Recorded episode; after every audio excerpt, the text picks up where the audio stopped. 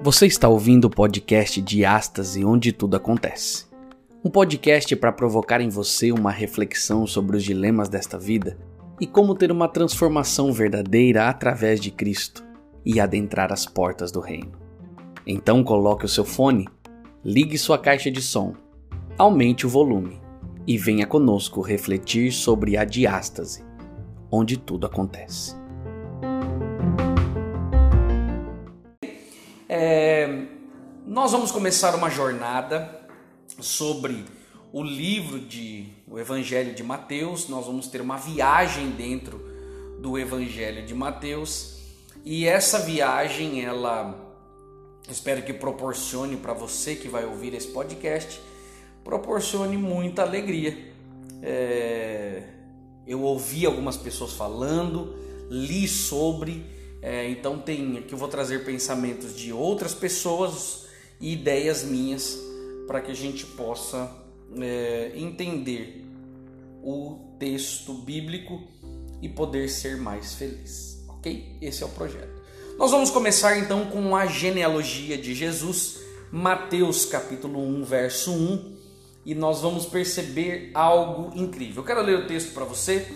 O texto diz assim, Mateus capítulo 1, verso 1. Livro da genealogia de Jesus Cristo, filho de Davi, filho de Abraão. Cada evangelista que você tem dentro da Bíblia são quatro, né? Mateus, Marcos, Lucas e João. Cada um tinha uma ideia diferente de como passar Jesus Cristo para as pessoas. O como descrever Jesus para as pessoas. E você vai perceber que Mateus, logo de cara, ele quer falar, mostrar Jesus como um rei, como descendente do trono. Por quê? Porque ele começa contando sobre a genealogia. E não existe. É, você não vai encontrar genealogia sendo dita de alguém que não fosse da linhagem real, que fosse gente importante. Então a, a ideia já começa ele mostrando: olha, eu vou contar para vocês é, a genealogia de alguém que é da linhagem real. Por quê? Porque ele já começa e já falou ali do rei Davi, né? filho de Davi, filho de Abraão. E nós vamos entender o porquê que justamente nesse único verso, o nosso estudo vai desse desse podcast, desse áudio, vai ser apenas sobre esse verso, ok? Agora, é, eu quero é, colocar algumas, alguns limites aqui para que a gente entenda. Por exemplo, a nossa leitura do texto e a apresentação que Mateus faz, ela sempre vai ter uma conotação com o Antigo Testamento. Para os, os escritores bíblicos, não existe dicotomia entre o Antigo Testamento e o Novo Testamento, pelo contrário, tudo está interligado tudo faz parte de uma história contada e que quando alguém vai falar alguma coisa, ele sempre remeteu a um é, escritor passado ou uma estrutura do Antigo Testamento. Então, nós já vamos perceber que na introdução do livro de Mateus, não só o primeiro verso e o primeiro capítulo, mas a, a, o início dessa escrita, das histórias que vão ter ali, e do jeito que Mateus estruturou o livro, nós vamos perceber que existe uma conotação com o início do mundo, com o início da terra. Por quê? Porque se nós pegarmos ali, é, só para você ter uma ideia, quando você vai para João, João ele quer apresentar Jesus como Deus. Por isso que ele já começa, né? É, no princípio era o verbo, o verbo estava com Deus e o verbo era Deus. Então a ideia, ele já está falando do princípio. Esta palavra enarque, que é princípio, faz uma é, evoca também uma genealogia da terra, não é? A gênese da terra, não é? Por isso que o primeiro livro começa com Bereshit, no princípio, não é? No início. É... Então a ideia aqui é que essa palavra arque, ela também evoca a mesma a, a mesma ideia de Bereshit, não é? Então, da mesma forma que o livro evoca a, o, o, início da Terra, também o Mateus ele vai evocar ali a, a gênese de Jesus Cristo. Então é mais ou menos essa ideia, não sei se ficou claro, mas eu creio que você vai entendendo no meio, no meio do caminho. É, a apresentação então de Mateus sobre é, Jesus partindo dessa genealogia que ele está olhando, mostra que ele está olhando para o passado e aplicando uma sequência inicial do passado, ok? Como isso? Vou deixar um pouco mais claro para você. Por exemplo, quando você começa a ler o livro, o Evangelho de Mateus, você vai perceber que começa com o que? Genealogia. Eu disse para você que no Antigo Testamento, como que começa a Bíblia? Com Gênesis. Então, a genealogia é o princípio da história de Jesus. E o Gênesis é o princípio da história da humanidade. Então você já percebe que a ideia de Mateus é ir para o início. Mostrar, olha, eu vou contar para vocês quem é Jesus. Mas para isso eu preciso contar como que tudo começou. Então ele já começa com a genealogia. Agora olha que interessante como é fascinante essa sequência, não é? Essa essa essa logística, essa esse escopo, não é? Essa estrutura.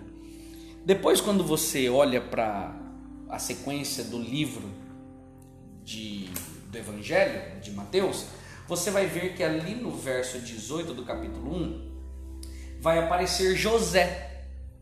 José tendo um sonho visão do futuro. José ele quer largar Maria, porque Maria está grávida, mas um anjo aparece para ele e fala assim: Olha, é, esse filho que vai nascer de Maria é filho de Jesus. É, opa, é filho do Espírito Santo. Ele se chamará Emanuel, que quer dizer Deus conosco, enfim, não deixe Maria, porque ele é filho de Deus. José tem uma visão do que seria o futuro. Ele vem livrar é, é, o menino que nasce, vem livrar o povo dos seus pecados, não é? E o que diz lá no verso 21 do capítulo 1 de Mateus. Agora, você olha para o Gênesis, você vai encontrar também um José que sonha. Não é? José ele sonha que tinha feixes de trigo e o feixe dele era maior e os outros feixes se curvavam entre ele. Ele estava tendo uma visão do futuro. O sol e as estrelas vinham, se curvavam a ele. Então José também aparece com uma estrutura do Antigo Testamento e que mostra também é, é, no Novo Testamento com a ideia de Mateus. Quando você segue um pouquinho mais, você vai ver que vai ter um decreto no Evangelho, um decreto dizendo que é, teriam que morrer crianças que fossem meninos, não é, de dois anos eles tinham que morrer porque Herodes ali estava com medo da profecia, né? De ter nascido um novo rei. Então, manda matar crianças de dois anos. Quando você vai, é, a história de José, ela vai até o capítulo ali 34 de, de Gênesis. E aí começa a história do Êxodo, não é? E aí você vai ver que naquele, naquela mesma época, no livro do Êxodo, teve um decreto para matar crianças de dois anos. Por quê? Porque Faraó acreditava que tinha uma criança que tinha nascido para libertar o povo. Né? Que seria o libertador. Então você percebe que o mesmo os decretos se repetem, não é? Então outro detalhe. Quer ver outro detalhe? você vai ver José, Maria e Jesus fugindo para o Egito. E você vai ver Moisés fugindo para o deserto. Então você percebe que existem fugas também. Isso é bonito de ver como a estrutura vai sendo parecida. Além disso, você vai ver é, depois um anjo acompanhando José, Maria e Jesus na volta para Nazaré e você vai ver o próprio Deus indo com Moisés da sarça ardente para o Egito. Então você vê o acompanhamento de Deus. É, outra coisa que se parece é que logo após, é, um pouquinho mais adiante, você vai ver que tá, aparece Jesus sendo batizado por João Batista, não é? E nós vamos estudar depois um pouco mais para frente o que significava isso, ok? Faz parte dos nossos estudos aqui. Não posso dar spoiler, mas aparece Jesus sendo batizado. Qual foi o batismo do povo de Israel? Quando eles passam e atravessam pelo Mar Vermelho. Eles passaram pelas águas, não é? Passaram no meio das águas para que eles pudessem entrar na Terra Prometida. Então, as cenas são parecidas é, depois do batismo, você vê Jesus sendo levado para o deserto da tentação, onde ele é tentado por fome e sede. Depois do que o povo passa no deserto pelo é, passa pelo Mar Vermelho e vai para o deserto, você vê que o povo reclama para Moisés de pão e de água. Então as cenas são parecidas. É, e depois você vê Jesus chegando até o monte, aonde ele fala todas, é, é, ele ressignifica as leis, mostrando como deveria ser feito, como deveria viver o ser humano. E você vê no Antigo Testamento, no monte, Deus dando a tábua dos dez mandamentos. Então as cenas são parecidas e isso me fascina. Por quê? Porque Deus ele tem um plano para cada um de nós. É, o que a gente percebe é que enquanto lemos a história de Jesus em Mateus, encontramos o mesmo ritmo de escrita em Gênesis e Êxodo. Praticamente são cenas parecidas. E quando Jesus vai viver o seu ministério, ele relata coisas sobre Davi, o povo de Israel e dá ainda mais detalhes do Antigo Testamento. Então sempre você vai ver é, o que foi vivido no Novo Testamento, é, fazendo alusões e usando textos, histórias do Antigo Testamento. Aí eu pergunto para você, por quê? Essa foi a pergunta que eu me fiz. Por quê? Por que, que essas cenas aparecem? Por que, que tudo isso está acontecendo? Por que, que, que Mateus está escrevendo dessa forma? Pelo menos três pontos eu quero colocar para você. Primeiro, Deus ele faz um convite. Vou voltar lá atrás com você. Deus faz um convite para Abraão para ser pai de uma nação que estava espalhada. É, não era ainda o povo judeu, ainda não era a igreja como você conhece hoje, mas o povo estava espalhado. E ele deveria pegar essas pessoas e levá-las rumo à terra prometida. Então, o chamado de Abraão era um chamado para é, aglomeração. Nós não podemos falar muito de aglomeração nos dias de hoje, mas era um chamado de reunião reunião para que o povo pudesse ir para a terra prometida. E ali ele faz uma promessa para Abraão. Ele fala assim, ó, de ti é, te farei uma, te darei uma bênção é, você é, vai ser pai depois de toda a nação espalhada pelo, pelo mundo inteiro. Vou abençoar você, vou abençoar todo o processo. E através de Abraão, essa era a ideia dele, Deus reuniria o mundo todo. Agora, por que, que o povo precisava ser reunido? Foi outra pergunta que eu me fiz. Por que, que o povo precisava ser reunido. Agora, para que a gente entenda, é necessário que a gente volte para entender o contexto, não é? Vou voltar um pouquinho mais para que você entenda o porquê necessitava dessa reunião, é? O mundo ele havia sido quebrado de diversas maneiras. Né? As pessoas estavam com problemas e tiveram vários problemas no decorrer da história, principalmente até chegar em Abraão. Então, para que a gente entenda, a gente vai voltar um pouquinho mais. No Éden, tudo era perfeito. Tudo era ótimo. E você vai ler isso em Gênesis 1 e Gênesis 2. Conta de como tudo que Deus tinha feito era muito bom. Tudo era perfeito, harmonioso. Adão e Eva viviam em amor, crescendo, se desenvolvendo. Esse era o plano de Deus. que eles povoassem a terra. Eles seriam pai das nações. É, mas o que acontece é que a terra que pertencia a eles, no capítulo 3 aparece o relato do homem que encontra uma maneira de viver. Ele escolhe, ele olha para a situação, vê que ele tinha a oportunidade de comer do fruto e ser melhor do que Deus, então ele pega aquele plano de Deus de de ser perfeito, de ser é, é, de multiplicar e encher a terra, ele fala assim: não, eu quero fazer do meu próprio jeito, eu quero fazer da minha própria maneira, né? É, a promessa de Deus é boa, mas muito obrigado, nós vamos aceitar outra proposta que foi dada para eles. E eles então comem do fruto e aquilo tudo começa a gerar problemas na vida deles é, eles aceitam uma outra proposta e aqui eu vou mostrar que o pecado ele aparece, o egoísmo toma conta do pensamento e pecado ele é nada mais nada menos do que a concretização de nossos impulsos egoístas em todas as esferas da vida. Então, pecado é o egoísmo tomando conta em todas as esferas da nossa vida. E o planejamento de Deus, então, ele é interrompido.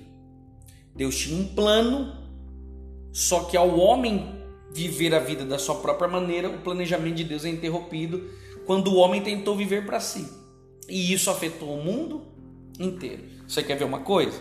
Quando o, o mal começa a tomar conta, conta, é, o, o, egoísmo tomou conta, é, chegou até um momento de onde as pessoas escolheram viver para si mesmo, Adão e Eva escolheram viver para si mesmo, você vai ver que depois as pessoas começaram a ficar cruéis, cada vez mais cruéis. E você vai no Gênesis capítulo 6 ao 9, você vai ver o relato do dilúvio. As pessoas escolheram viver para si, não ligavam umas para as outras e começaram a ser cruéis. Então ali o plano de Deus é interrompido e é pregado para que as pessoas se salvem entre porque o juiz de Deus viria. E o povo não aceita, o povo quer continuar vivendo a vida do jeito que quer.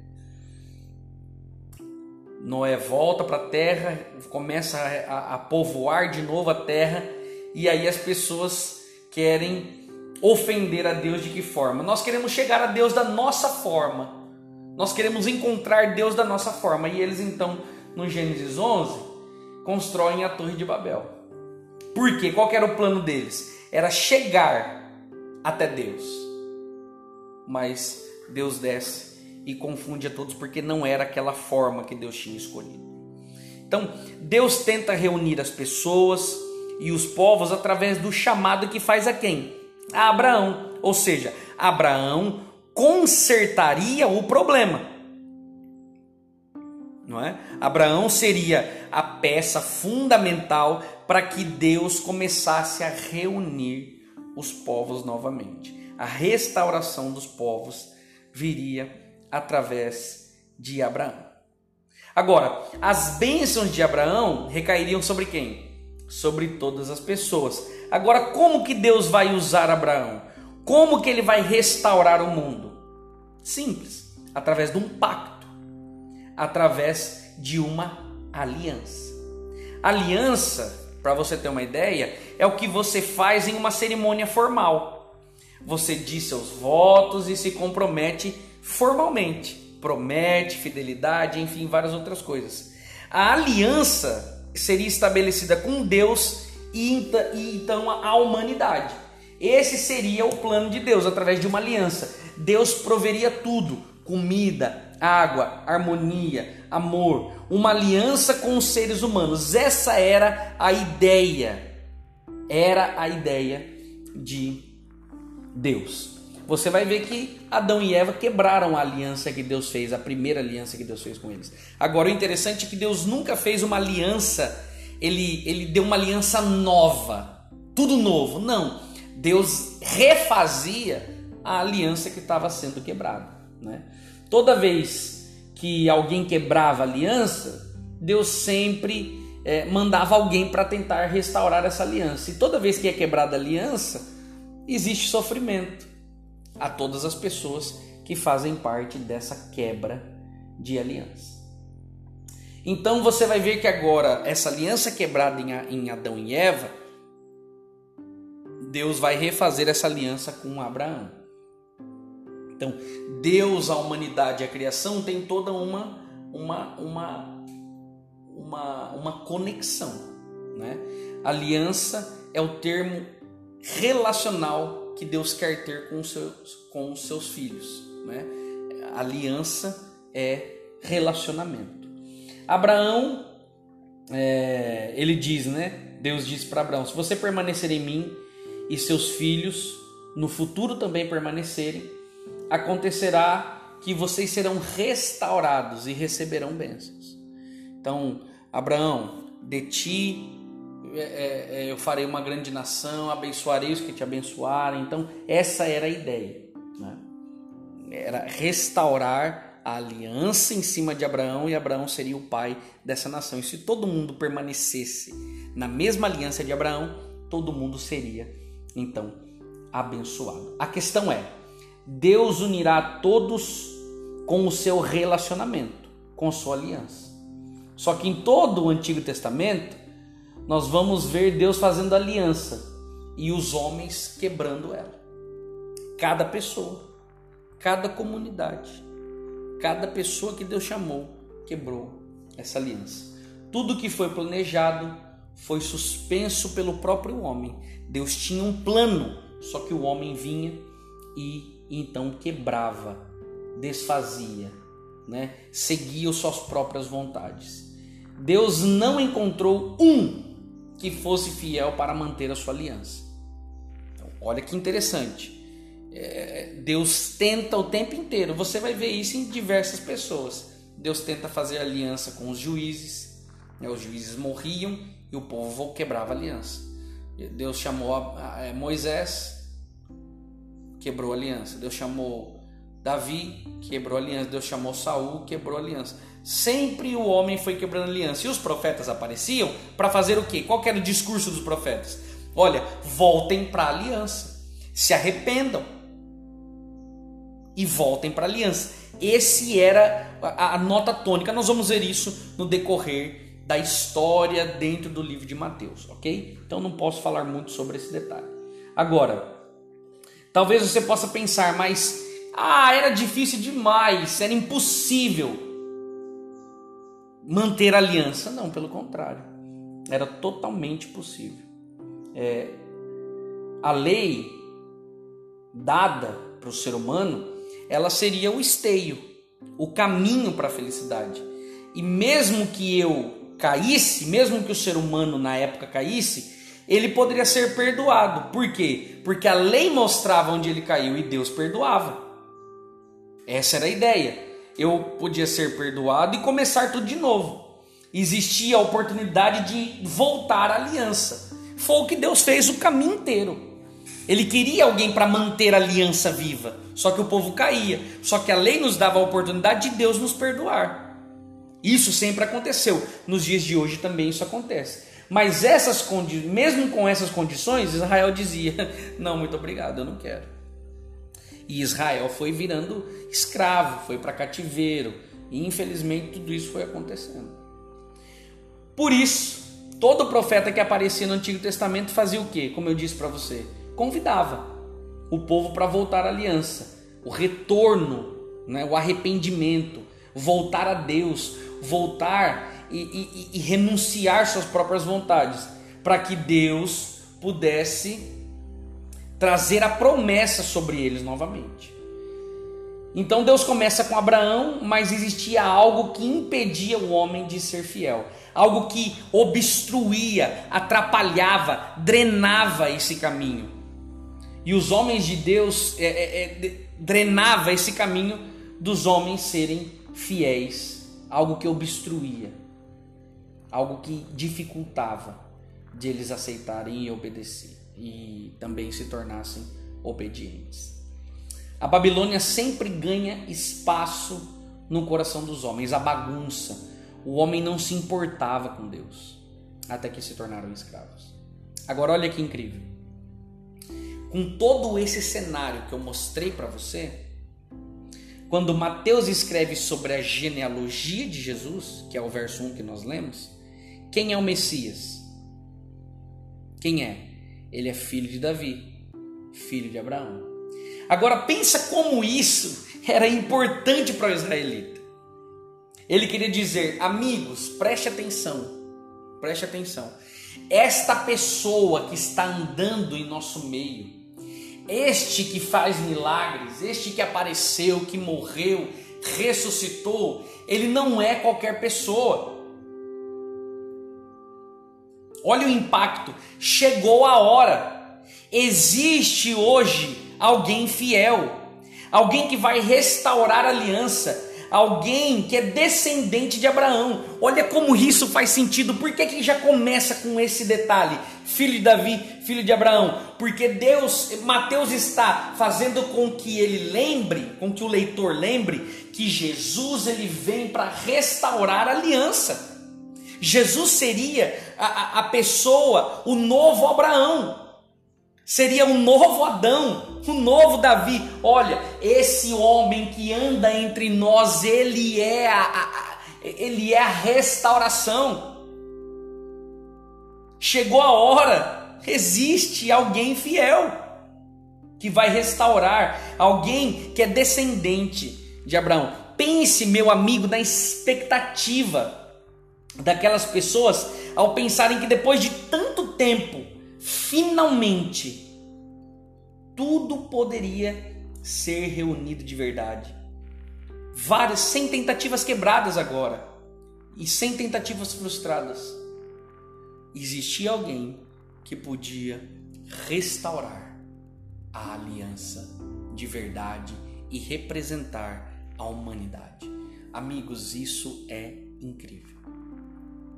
Porque já começa mostrando que Jesus viria para dar sabor, para dar cor àquela humanidade apagada.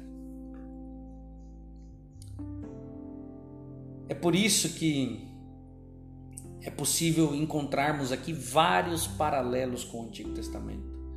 Jesus é a personificação da promessa na história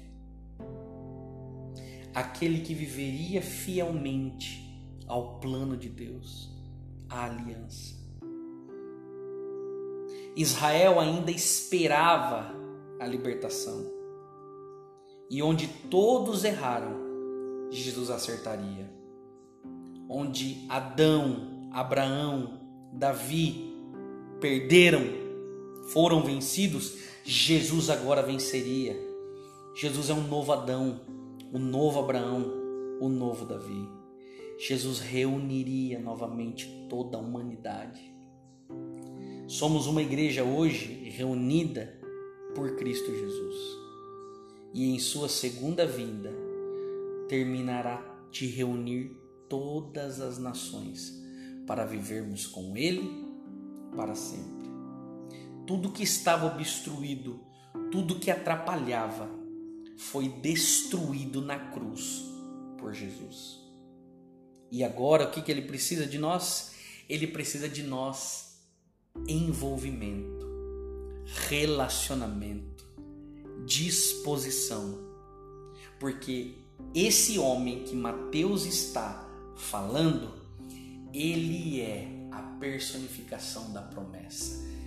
a promessa dada a Abraão vai começar a se cumprir agora de verdade em Jesus, que é o novo Abraão, o novo Adão. É um começo eletrizante no Evangelho, porque imagina como aquilo foi ofensivo para aquelas pessoas que estavam ali e, e, e para Herodes, principalmente para o povo romano ali, Pilatos eles liam aquilo, poderiam ter lido aquilo, não sei se leram, mas poderiam ter lido aquilo e falar assim: Poxa vida, é, é preocupante porque. E, e, foi o que aconteceu. Quando mataram Jesus, pregaram Jesus, escreveram o Rei dos Judeus. Eles tinham medo porque Jesus era literalmente o único que poderia assumir o trono. O único digno do trono. E os que reinavam naquele momento não tinham nada a ver. Sabe, amigo, quando eu li esse verso, quando eu estudei sobre isso, eu fiquei maravilhado. Sabe por quê? Porque Jesus, ele tem poder de reunir tudo. E um dia, quando ele voltar, todos nós estaremos reunidos para viver com ele para sempre. Essa é a sua vontade? Esse é o seu desejo? Lembrando que nós só estudamos Mateus capítulo 1, verso 1. Tem muito mais pela frente. Espero que esse Jesus que vai consertar tudo possa começar a consertar sua vida hoje. Vai depender do seu relacionamento com Ele. Ele quer se relacionar. Ele quer restaurar aliança na sua vida. Por isso que da parte de Deus tudo está sendo feito. Agora só depende de mim e de você. A minha oração é para que nós possamos abrir espaço para esse homem, para Jesus Cristo, filho de Davi, filho de Abraão. Que Deus lhe abençoe.